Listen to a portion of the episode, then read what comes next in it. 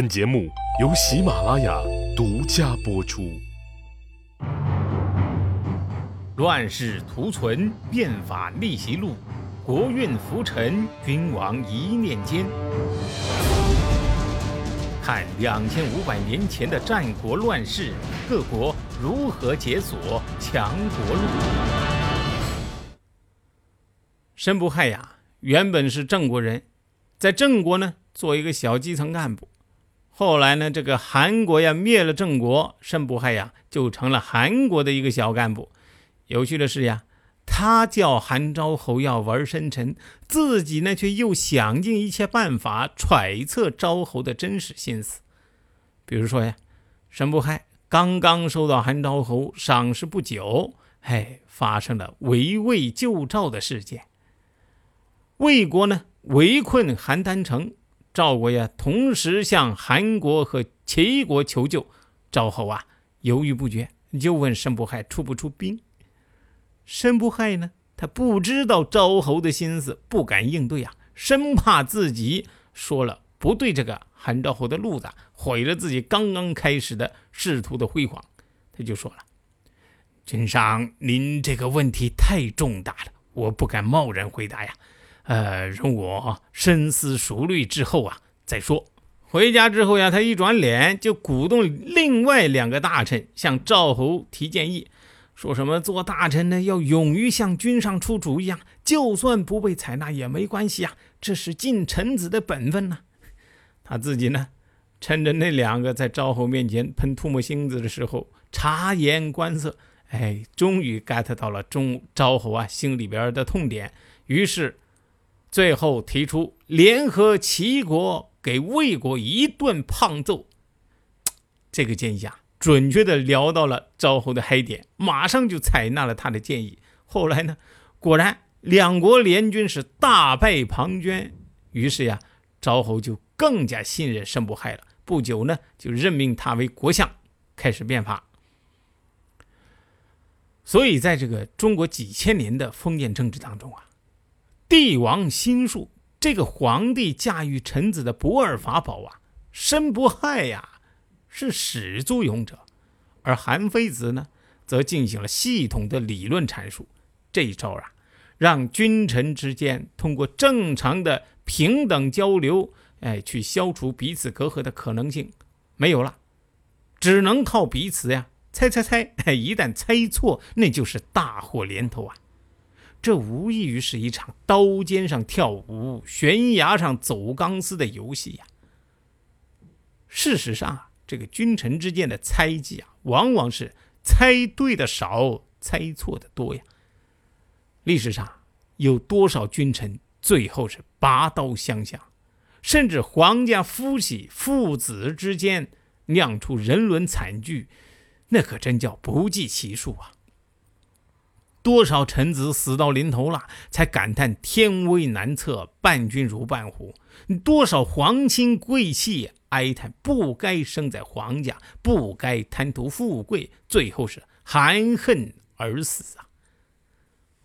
无数的士子抱着救国救民、建功立业的初心走进庙堂，最后啊，却在这根钢丝上失去平衡。他们该找谁去算这笔账呢？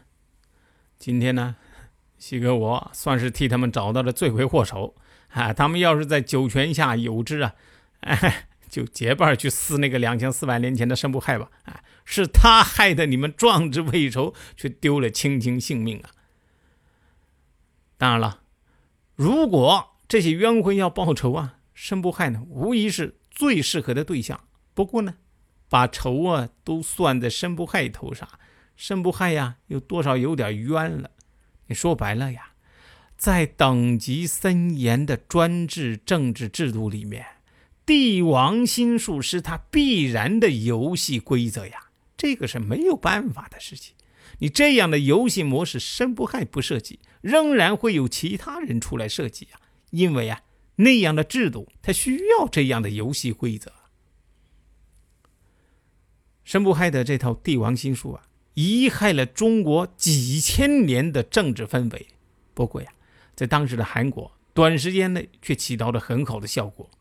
在这一套术的驱使下呢，韩国的社会治理取得了成功，豪强势力啊再也不能想怎么崩的就怎么崩打了，而官员们呢，普遍充满正能量，撸起袖子加油干，国力是日益强盛啊。《资治通鉴》上说呀，在申不害做国相的十五年期间，周边的强国没有一个来挑衅韩国这个小矮人了。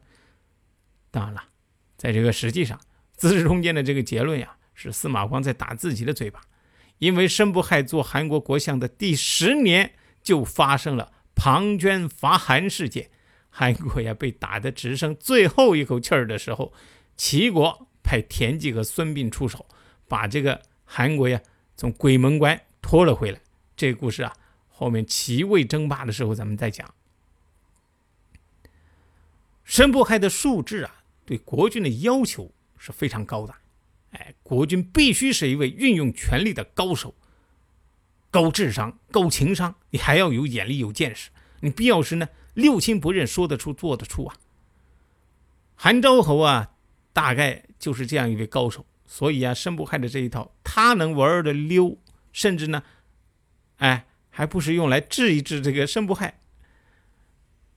话说这个申不害啊，做国相的时间长了。哎，大概觉得自己呀对韩国贡献这么大，在昭侯面前那也是有面子的人呐，是朋友。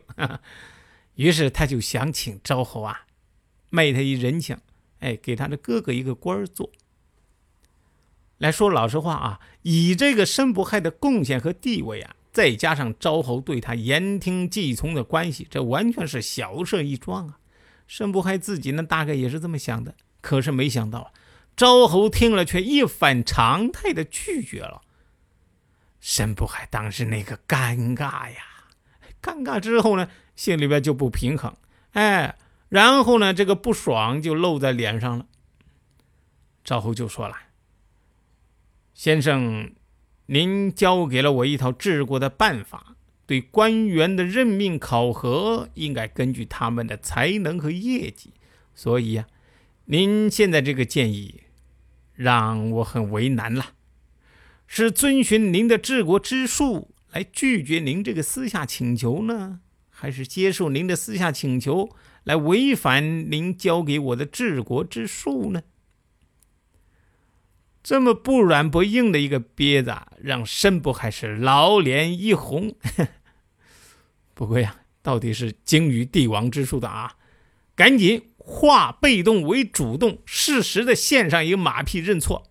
君上的，您真是一位论功授官的英明君主啊！但是啊，放眼几千年，英明的君主是屈指可数，大多都是平庸无能之辈呀。而无能的君主施展起帝王之术来，那就不是控制力。而是破坏力了，并且这个破坏力啊是十分惊人的，小则朝堂是鸡飞狗跳，大倒是祸国殃民。这样的故事啊，后面可多了。而申不害呢，交给韩昭侯的这套帝王心术啊，在申不害和昭侯死了之后，韩国就再也没有人能够驾驭这一套术。韩国呀，很快又成为列强。争相撕咬的兔子，并且呢，在六国中第一个被秦所灭。严格来说呀，申不害在韩国搞的这一套呀，算不上是变法，最多呀，只能叫革新，程度有限。虽然短时间里边有了效果，但是呢，有点急功近利，没有后劲儿。在战国时代呀，也就算是昙花一现而已。相比魏、楚、齐、秦、韩这五国的变法呀，燕国和赵国的变法呢启动比较晚。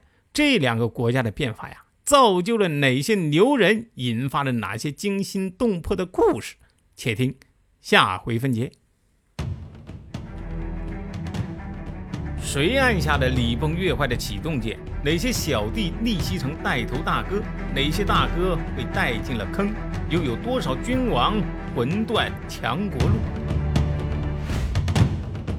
鸡哥从《资治通鉴》《战国策》《史记》中筛出战国大事件，为您剖析国运密码，轻松理清战国乱史。